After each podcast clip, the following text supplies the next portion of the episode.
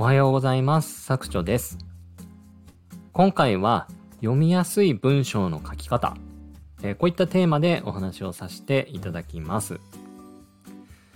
えっ、ー、と、僕はですね、えっ、ー、と、タイトル名が、監読される副業ブログの書き方。えこういったテーマでですね、えっ、と、Kindle 本を出しています。で、僕自身ですね、あの、特に、まあ、文章のプロとか、まあ、そういったわけではないんですけれども、一応、まあ、一応というか、本業でコンサルタント業やっておりますので、えっ、ー、と、お客さんに、えー、しっかり資料を説明する。それからあ、お客さんに向けた報告書を書くとか、えー、資料を作って読んでいただくとか、まあそういった機会がありますので、文章を書くっていうのは、この副業ブログを始めて、さらにスキルは伸ばしてったんですけれども、まあもともとですね、本業で必要なテクニックというか、スキルだったので、あの、この辺はすごく若い頃から意識して、自分なりに磨いていきました。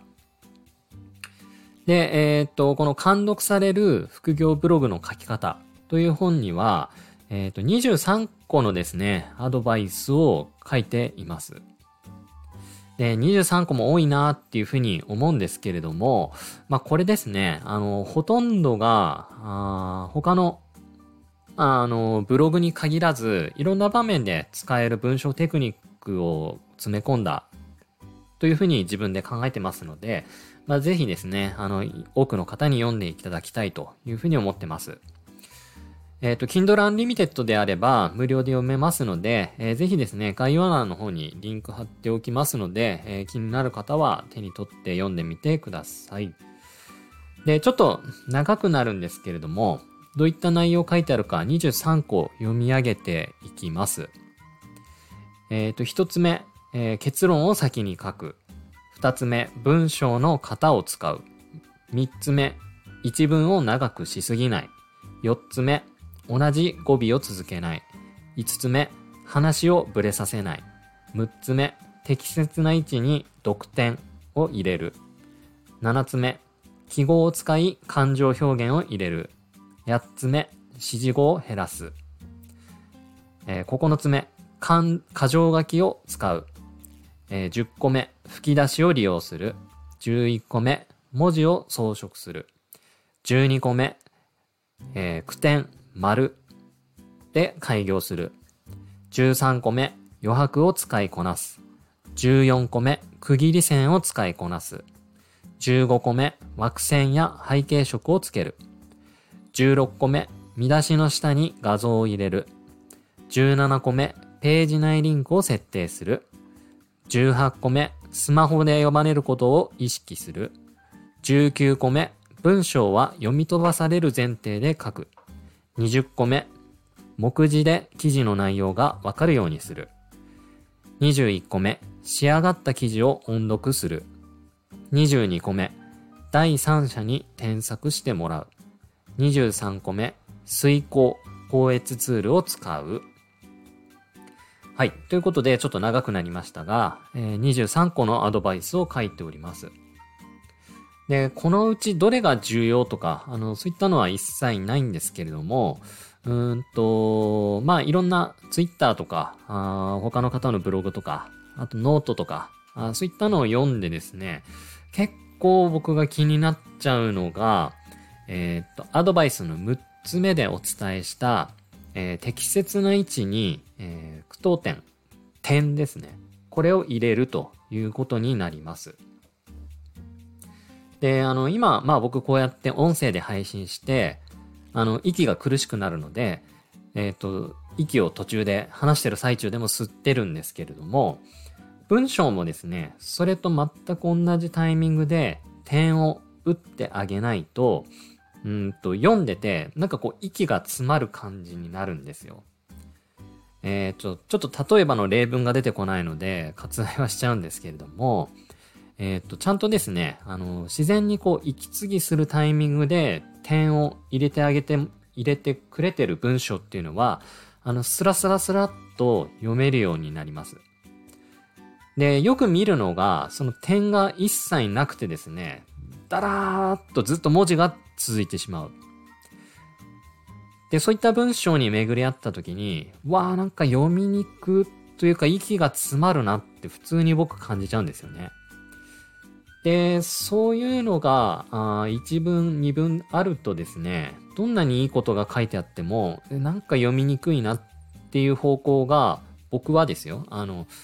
思ってしまって、内容が頭に入らないということが多いです。で、一方で、じゃあ点をいっぱいついてる文章っていうのも実はあるんですよ。そういうのは、やっぱり息継ぎが多くてですね、あの、読んでて、すごく読みにくい。まあこれちょっと やりすぎなんですけれども、まあこういう感じですね、まあとにかくこう単語ごと、うんっていうのかな。あの、それごとにこう点を入れてるっていう方もいて、まあそれはそれでまた読みにくいんですよね。なので、あの、僕は、あの、さっきも言った通り、自然に息継ぎするタイミングで点を入れてくださいっていうふうに言っています。で、まあ、この、単なる点。まあ、これもですね、使いこなせば結構いろいろ面白いことがあるんですよ。例えば、あ大体、えっ、ー、と、接続詞、しかしとか、そしてとか、まあ、そこで一回点を打つと思うんですけれども、まあこれをですね、ちょっと変えて、しかし僕は、点、何々ないんです。と、しかし、僕は何々何です。っていうので、ちょっと読んでる印象っていうのが異なるんですよね。で、こういった感じでですね、まあ、点をどこに入れるかっていうのに正解はないんですけれども、まあ、僕が文章を書いたりするときっていうのは、その点の位置っていうのは、実はかなりこだわりを持っていたりします。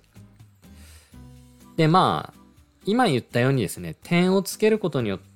あの、読む印象を変えられるっていうところは、まあ、少し上級的なテクニックでもあるし、まあ、それは、ま、個々の判断にもよる部分ではあるんですけれども、まあ、少なくともですね、あの、自然に息継ぎできるタイミングで点を入れるっていうのは、あの、すごく重要なことだなというふうに思います。で、これってあの、ブログ記事に限らず、まあ、メルマガとかツイッター、あと、あとは、YouTube の台本とかでも使えるんじゃないかなって思うんですよね。で、あと、まあ、Kindle もそうですし、ノートももちろん、 Brain とか、まあそういったコンテンツ販売でももちろん必要になってくるというふうに思います。で、そういったまあ、ウェブ上のコンテンツ販売とか、ブログとかそういうの一切関係なしに、例えば本業での報告書作成とか、あと論文を作ったり、あと、ビジネスメールですね。まあ、こういった部分でも、やっぱり点の付けどころっていうのは非常に大事だと思ってます。まあもちろん点以外にですね、開業する位置とか、まあそういったところも僕は日頃の本業のえメール書いたり、報告書打ったりっていう中でもすごく気を使ってるんですけれども、まあこの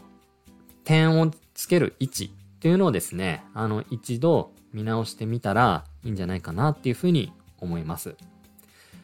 まあ他にもですね、あの、全部で23個アドバイス書いております。で、もちろんブログに限定された話、えー、吹き出しを利用するとかあ、そういった話ももちろん書いてはいるんですけれども、まあ、ブログに限定せずですね、いろんな場面で本当に大事になる文章テクニックを詰め込んだというふうな自信がこの本にはありますので、ぜひ気になる方は概要欄のリンクからあの読んでみてください。はい。ということで、えー、今回の放送は以上となります。ここまで聞いてくださりありがとうございました。